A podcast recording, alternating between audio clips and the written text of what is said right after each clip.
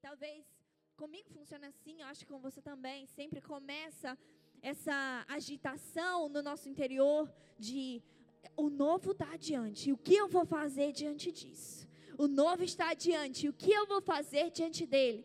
E algo que o Espírito Santo colocou no meu coração é que existe uma preferência muito perigosa nos dias de hoje. Não só no mundo, não só entre aqueles que não conhecem a Cristo e a palavra, mas uma preferência que tem tomado um espaço muito grande, inclusive entre os crentes em Jesus. Que preferência é essa? Uma preferência tão perigosa? É a preferência de escolher recomeçar sem expectativa, recomeçar sem esperança, recomeçar sem elevar o seu coração a um lugar que possivelmente poderia ser arriscado. Você, você pode me dizer, talvez seja você, mas que ao seu redor, pelo menos, você já ouviu alguém falar: eu prefiro não criar expectativas? Ah, inclusive, em muitos aspectos, eu já fui a pessoa que preferia não criar expectativa. Para quê? Não pode apontar, gente. Eu tô vendo. Fiquei, fiquei corada agora. Tipo, ah,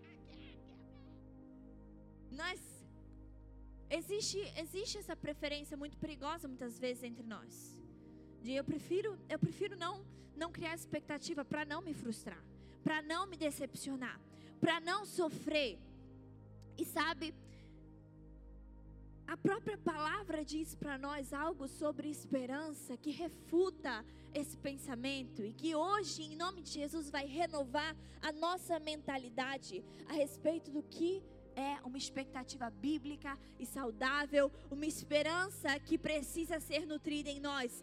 A palavra diz em Romanos, capítulo 5, verso 5: E a esperança não traz confusão, porquanto o amor de Deus está derramado em nossos corações pelo Espírito Santo que nos foi dado.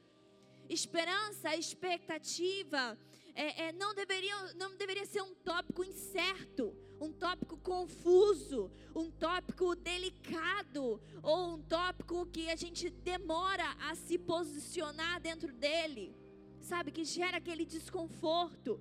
E por que não?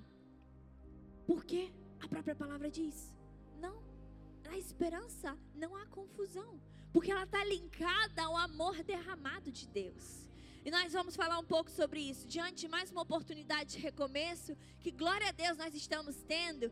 E, e eu sei que talvez não tenha sido um ano maravilhoso e incrível para você, mas existem razões visíveis e invisíveis para nós sermos gratos pela oportunidade de recomeço que nós temos agora. Os livramentos visíveis e invisíveis as provisões visíveis e invisíveis, as cooperações do céu com a nossa vida, de forma que nós reconhecemos imediatamente ou de forma que nós nem, nem tomamos partido, sabe? Tipo, Deus, eu, eu nem sabia que você estava cuidando disso, mas o Senhor cuidou. Eu nem sabia que o Senhor estava me protegendo disso, mas o Senhor protegeu. Então existem razões para nós tomarmos um recomeço com gratidão e também com responsabilidade de como nós encaramos esse momento e essa oportunidade que o Senhor nos dá. Hoje é uma noite, então, para nós verificarmos nossa perspectiva de futuro, nós verificarmos a qualidade da nossa esperança. Romanos 12, 2. Enquanto você abre, eu vou te, vou te dizer o que Romanos 12, 2 diz respeito à nossa meditação de hoje. Eu falei com você que essa é uma preferência perigosa. Tomar uma vida ou um rumo sem expectativa. Mas é preciso entender onde está o perigo. Por que há perigo nessa escolha? Porque a escolha de andar sem esperança, segundo Romanos 12, 2, também é uma escolha de se abster da alegria que Deus nos entrega através da esperança. Então, é uma escolha de se abster de uma bênção celestial, porque olha o que diz: alegrem-se na esperança, sejam pacientes na tribulação, perseverem na oração. Alegrem-se na esperança é uma direção, é imperativo. E se eu me isento da obediência, ou eu diria da, da participação nesse princípio, eu também estou me isentando do, da promessa que vem nele. Alegrem-se na esperança. Existe alegria na esperança. Concorda comigo que Deus, em toda a sua soberania, Ele podia criar uma forma de nos assegurar sem envolver esperança. Existem pessoas que generosamente abençoam outras, sem um compromisso, sem estabelecer uma expectativa, sem assinar um papel, sem dizer assim: todo mês eu vou fazer por você sem dizer é, é, hoje tem, amanhã vai ter também.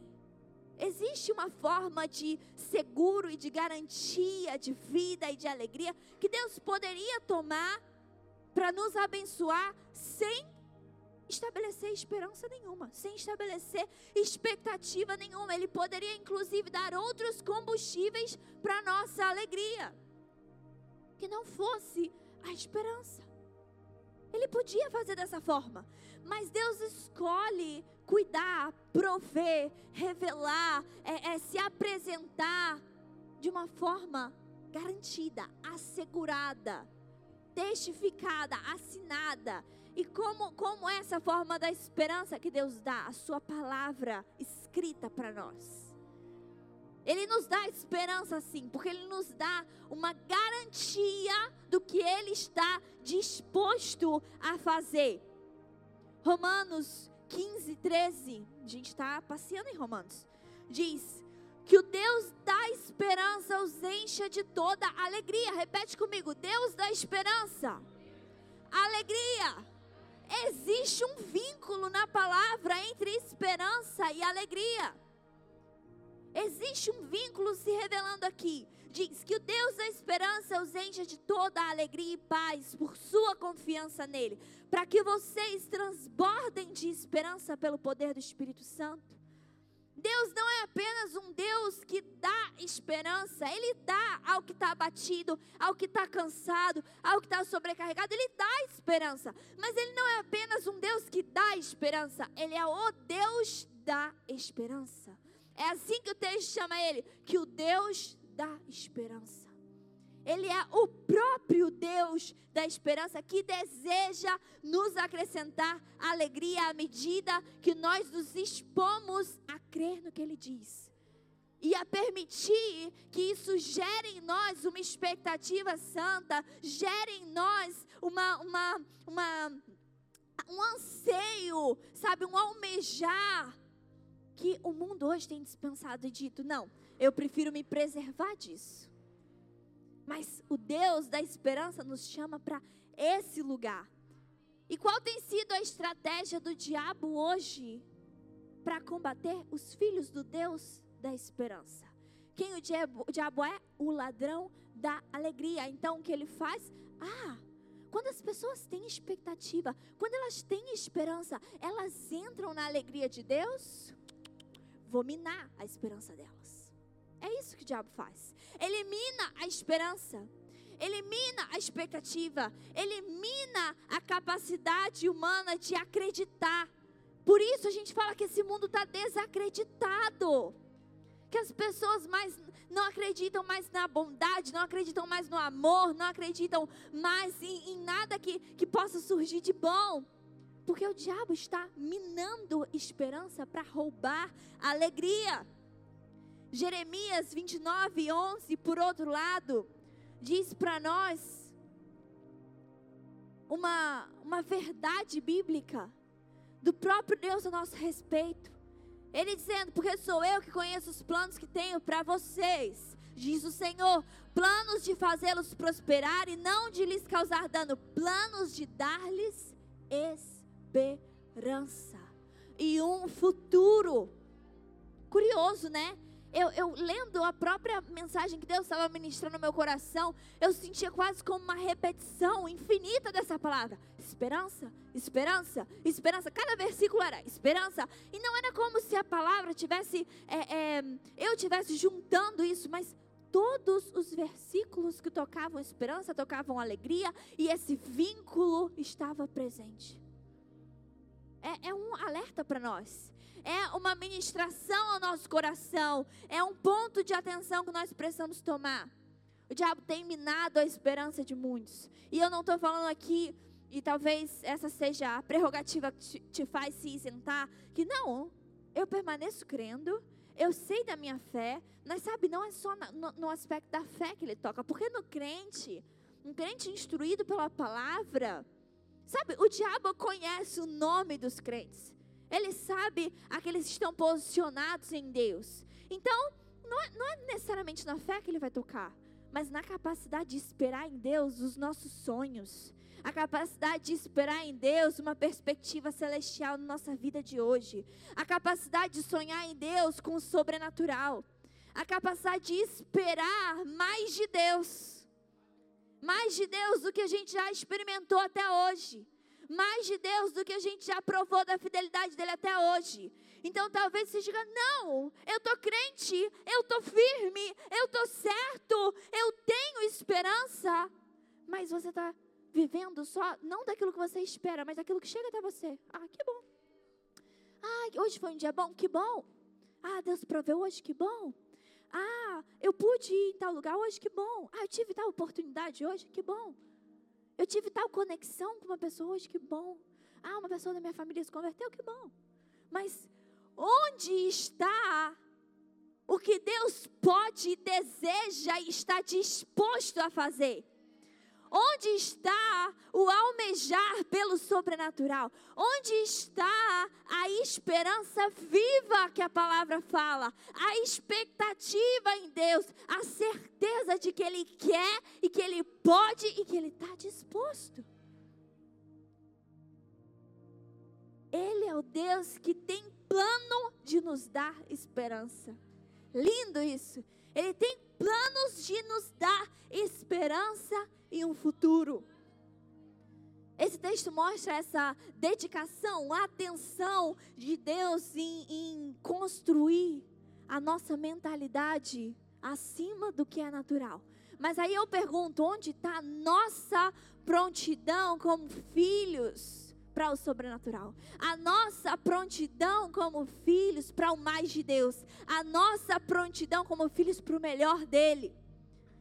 Nós, Deus tem planejado, a, a, Bíblia diz, Ele tem planos, mas nós temos a mesma prontidão para receber desses planos.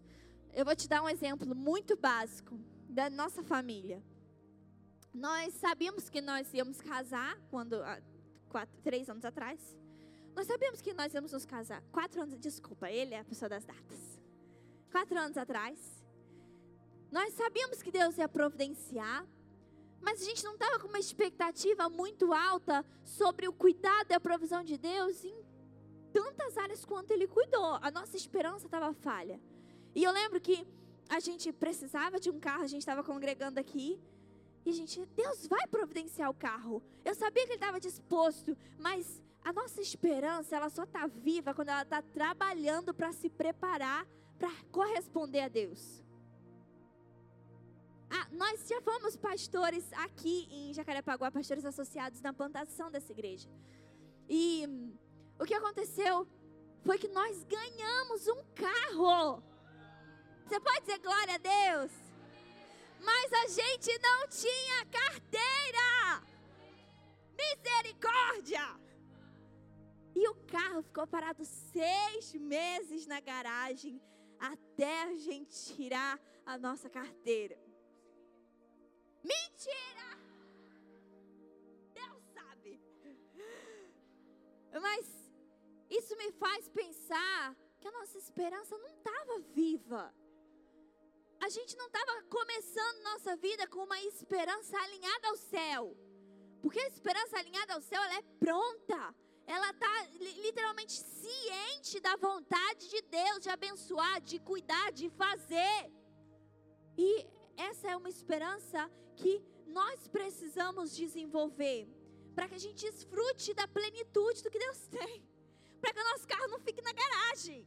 Para que a gente esteja pronto, habilitado para viver o amor de Deus derramado em nós. Amém? Sabe, essa é, é a realidade que a mentalidade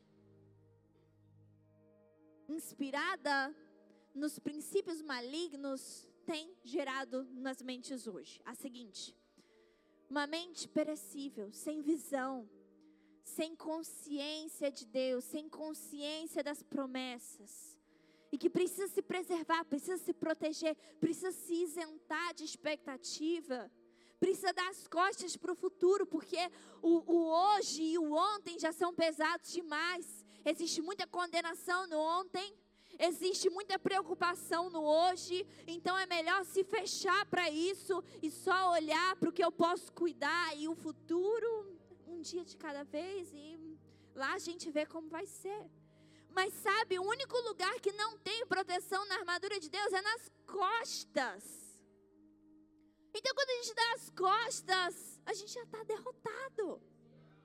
Quando a gente dá as costas para o futuro que Deus planejou para nós, a gente já está derrotado. Quando a gente dá as costas para o futuro que Deus almeja nos proporcionar, a gente já está derrotado para a vontade, para os propósitos dEle. Mas o que ele diz? Nós temos um escudo da fé.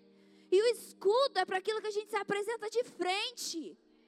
E é nesse lugar, aplicando nossa fé, nossa fé adiante, é que nós vamos viver a plenitude de Deus em cada oportunidade de recomeço. Amém? Sendo assim, hoje eu quero falar com você de novo sobre uma preferência perigosa e como não cair nela, como não aderir essa tendência, como não aderir esse pensamento. Eu acho que eu ia ficar muito chateada se meu filho um dia falasse ah, sobre mim assim: não, é que eu prefiro não contar com a minha mãe para isso.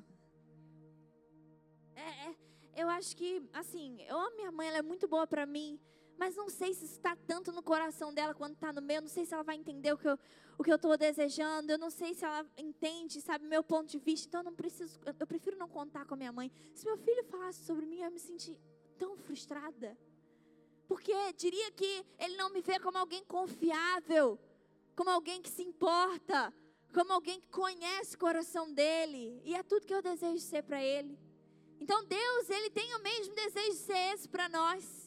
E quando nós preferimos nos isentar de expectativa, o coração de Deus está, não, filho, você está entendendo errado quem eu sou para você. Eu me importo com os detalhes. Eu me importo com, com o que te preocupa. Eu me importo em cuidar com aquilo que parece insignificante. É importante para mim.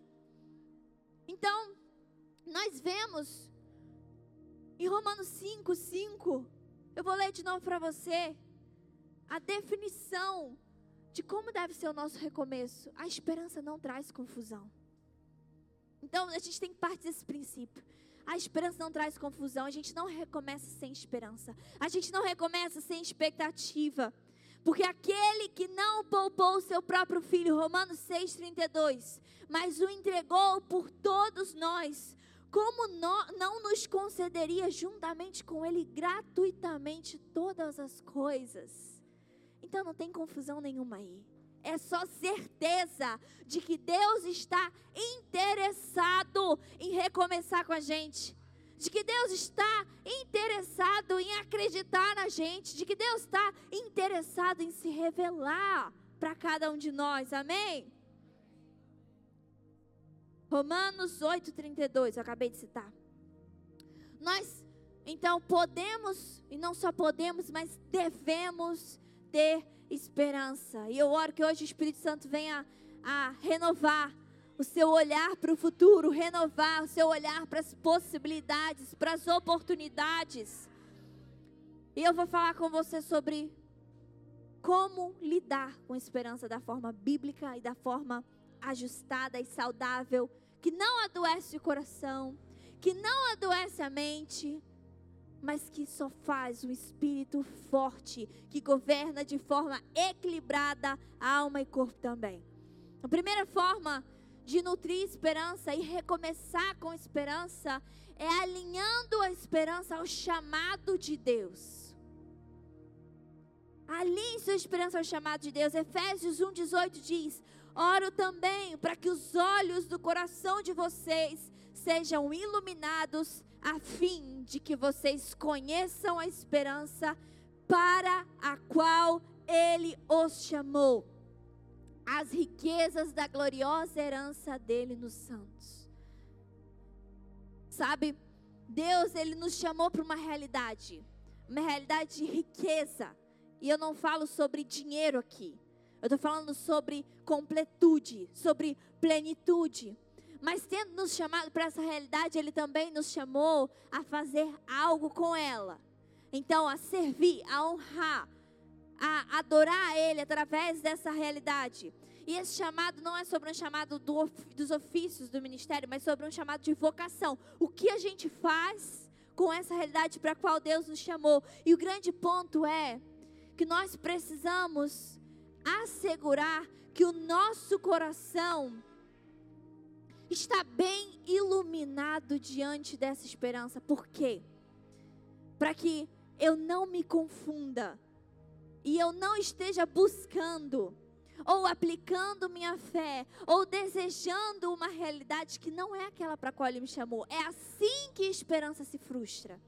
Quando eu me proponho a esperar por algo que Deus não me chamou a esperar, algo que Ele não me chamou a ter expectativa, algo que Ele não me chamou a colocar meu coração naquilo.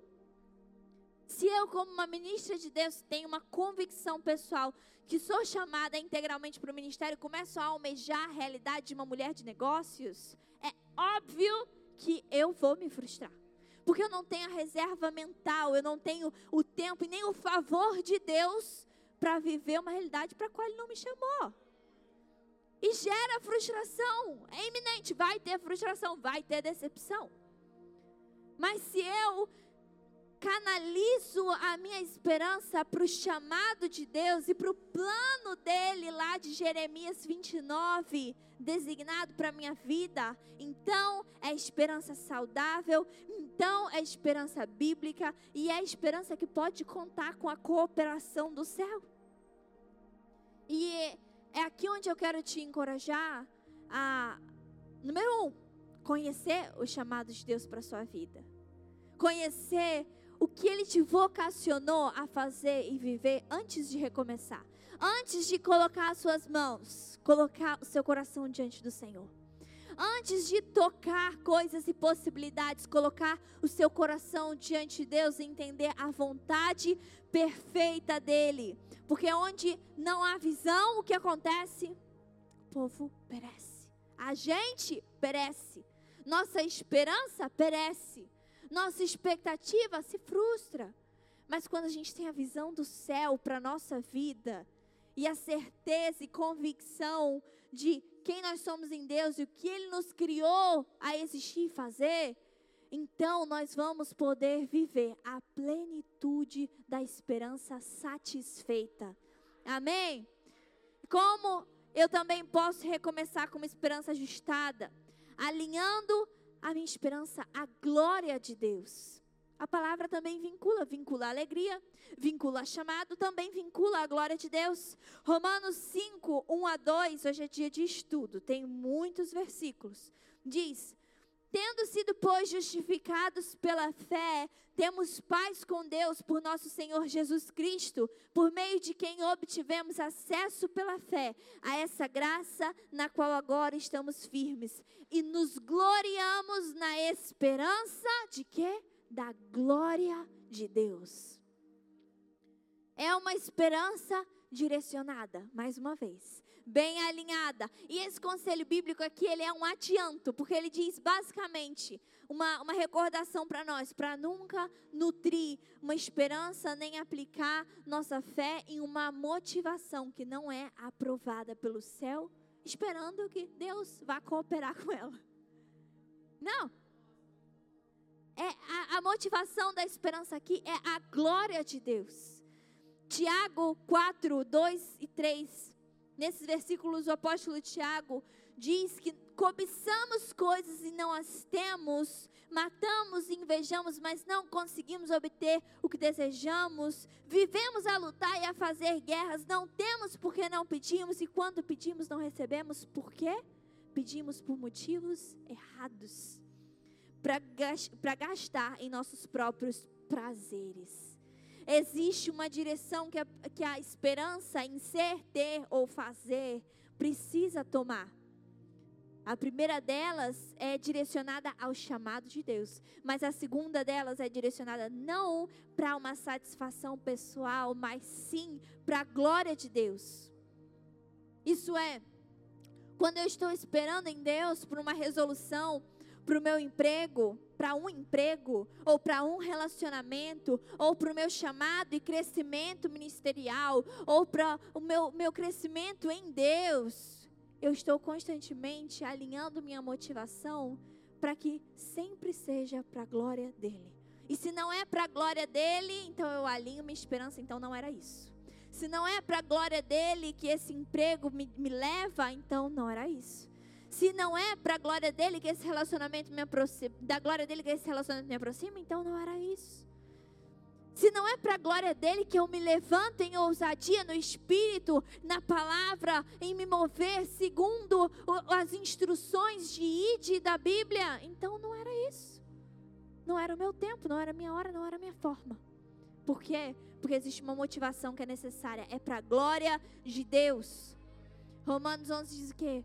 Por Ele, para Ele, somente dele, todas as coisas. Essa, esse se torna nosso alvo principal no que nós esperamos, no porquê nós temos expectativa. E se não é dessa forma, existe frustração, existe coração doente, existe mentalidade que vai sofrer, porque não é a forma como Deus designou.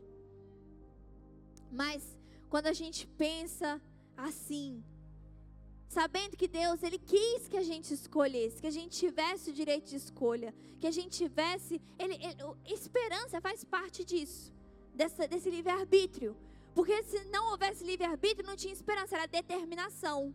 Vai acontecer, está acontecendo, está chegando, é isso. Mas esperança é a possibilidade que eu enxergo. Esperança é, é a expectativa que eu tenho. Então não é sobre algo que é, é, obrigatório, mas é sobre algo que é possível e que eu creio que vai acontecer. Faz sentido? Então, se eu penso dessa forma, sabendo Deus quis me dar a possibilidade de esperar nele, Deus quis me dar a possibilidade de ter expectativa nele, eu honro essa possibilidade de uma forma diferente, depositando toda a glória a Ele mesmo e só esperando pelo que exalta, só esperando por aquilo que o faz adorado, só esperando por aquilo que traz primazia e traz honra a Ele, e não nada diferente disso. Nós sabemos que é, é, essa, essa possibilidade que Ele nos deu de esperar não deveria nunca ter o direito moral de nos afastar dele ou afastar nosso coração dele. Jamais. E Deus, ele é um Deus que sabe e conhece muito bem o nosso coração. Então, por mais que a gente tente levantar muitos argumentos do porquê o produto final do que eu espero vai glorificar a Ele, Ele sabe o que é aprovado e o que gera glória ou não. Porque a gente vê que ele aprova a entrega de Abel, mas não a prova de Caim. Então não é tipo, não, Deus, eu, eu, estou fazendo algo que obviamente te adora, obviamente te glorifica. Eu estou esperando por algo que obviamente tem esse fim. Não, Deus sabe. E nós precisamos ser honestos e sinceros em verificar minha esperança está alinhada à glória de Deus. Deus é um Deus bem específico com o nosso coração. Ele diz que ele quer obediência, não quer sacrifício, que ele aprova uma oferta, não, não outra. Ele diz para Abraão que quer Isaac, ele diz, ele, ele é específico com o que gera glória a ele ou não. Então, só com relacionamento, discernimento e comunhão, nós também vamos poder alinhar nossa esperança, falando honestamente, Senhor, isso que eu espero te glorifica, isso eu sei que não. E se não, te, se não te glorifica, eu sei que o fim disso para mim é frustração. E eu não quero pagar o preço, eu não quero correr o risco. Porque eu não quero entrar na mentalidade de preservação que não é a que Deus me chamou a ter. Ele me chamou a me expor à fé, me expor à palavra, me expor à vontade perfeita dele. E quando eu entro nessa preferência perigosa, o que eu estou fazendo é me afastando completamente. Mas nós recomeçamos como esperança bíblica, alinhando mais o quê? alinhando a esperança à aliança certa. 1 Pedro 1,3 diz: Bendito seja o Deus e Pai de nosso Senhor Jesus Cristo, conforme a sua grande misericórdia, Ele nos regenerou para uma esperança viva. Agora, ele continua dizendo: por meio da ressurreição de Jesus Cristo dentre os mortos. Ele não disse, ele nos regenerou para uma esperança viva. Olha, olha, Tayane, ele te regenerou para uma esperança viva, mas uma esperança viva de que Igor vai te fazer muito feliz. Não. Sabe, Caio, ele não fala. Ele te regenerou para uma esperança viva de que a nossa família vai ser perfeita porque a gente tem um filho lindo. Ele não coloca sejamos pastores, sejamos crentes ativos, sejamos aqueles que apenas conhecem Jesus, Ele não coloca a esperança em nenhuma aliança diferente. Olha, é, é, é, Ivan, a gente, você, você pode ter uma esperança viva porque você está aliançado a um chamado ministerial. Não, ele não coloca esperança viva em nenhuma aliança que não seja a aliança de sangue de Jesus. Então não é sobre a aliança que eu posso ter com meu marido que vai me fazer feliz e por isso eu posso ter esperança. Não é sobre a aliança que eu tenho com um ministério e por isso eu posso ter esperança de que Deus vai aprovar tudo que eu faço. Não é sobre a minha esperança na minha, na minha, no meu bom sucesso, no meu sucesso profissional, no status que eu consegui com isso, com as possibilidades que eu alcancei, as áreas que eu já consegui influência. Não. Não é sobre contato, não é sobre nenhuma conexão que não seja a do sangue de Jesus. Pessoas se frustram porque elas colocam esperança em outras alianças. E elas passam a vida lutando por essas alianças. Eu preciso dessa conexão. Eu preciso é, é, é, é, que o meu marido corresponda às expectativas do meu coração. Eu preciso que os meus filhos eles supram a carência que eu tenho. Mas a gente precisa alinhar nossa esperança à aliança certa. Não tente erguer sua esperança por meio de outra coisa que não seja a ressurreição de Jesus nem colocar responsabilidade da sua esperança sobre ninguém. Pessoas podem estar falhando com a gente, mas elas não estão falhando com a nossa esperança. Sabe por quê? Porque a nossa esperança não tem a ver com elas. Com todo respeito, não é responsabilidade delas. O que eu me disponho a crer ou não, porque eu me frustrei com elas ou não. Porque um dia alguém me decepcionou ou não, eu me disponho a crer no que a palavra me assegura a crer. No que Jesus se dispõe a mim para que eu creia. Então não tem a ver com nenhuma outra esperança. A gente precisa canalizar nossa expectativa. Ninguém pode ser fiador da plenitude que só Jesus é capaz de garantir. Ninguém pode ser nosso fiador de plenitude. Ninguém pode ter essa garantia para nós. Só Jesus. E é até injusto requerer isso de pessoas. É até desumano, porque elas não vão poder corresponder ao nosso nível de demanda. Porque uma, uma, uma, uma alegria permanente, uma, uma, um bom ânimo permanente, uma satisfação e contentamento permanentes, ninguém pode providenciar para ninguém. A gente até pode se abençoar com bons momentos, com, é, é, sabe, é, é, boa generosidade, com uma vida abnegada um em favor do outro, mas permanentemente só Jesus. Só Ele é responsável pela nossa esperança, ou eu diria, por satisfazer nossa esperança. Nós, por outro lado, somos completamente responsáveis pelo depósito da nossa esperança nele. E só com essa mentalidade que desconecta a nossa esperança de pessoas e coloca na cruz, é que a gente vai poder viver a plenitude de um recomeço bem-sucedido e não mais falido nas nossas expectativas ou frustrado. E por fim, alinhe sua esperança ao tempo de Deus. A gente precisa não só entrar nessa nova oportunidade que Deus nos dá, um novo ano, hoje, uma nova oportunidade, um novo dia.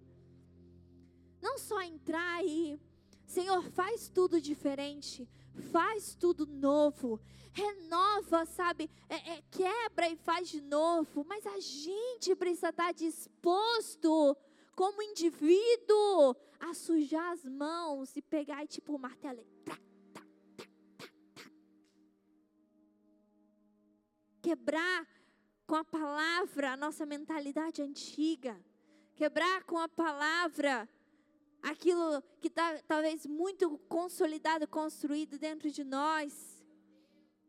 E falar: ok, Deus, não é só sobre o que você pode fazer, mas eu preciso pegar a esperança que eu tenho para viver tudo isso em Ti e alinhar ao meu chamado. Eu preciso alinhar a esperança que eu tenho para ver tudo em Ti, a aliança certa, a, aquilo que te glorifica e também ao seu tempo. Porque é só assim que a esperança ela não vai gerar frustração.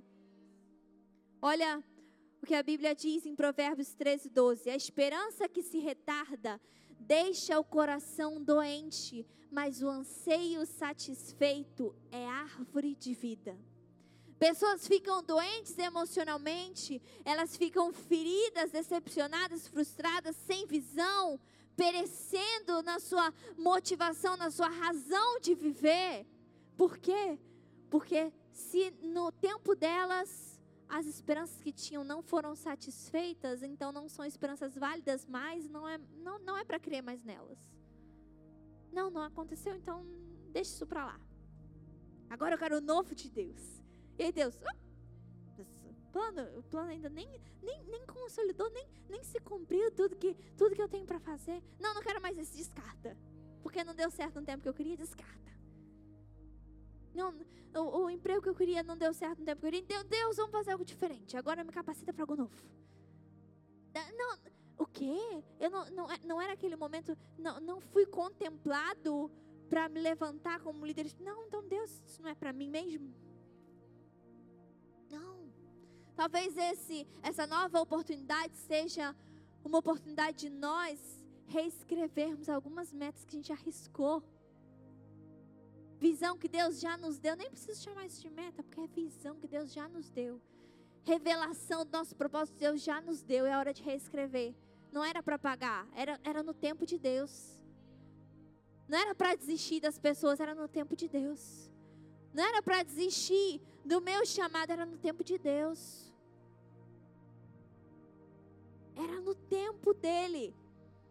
A validade da nossa esperança está no tempo de Deus. Aleluia.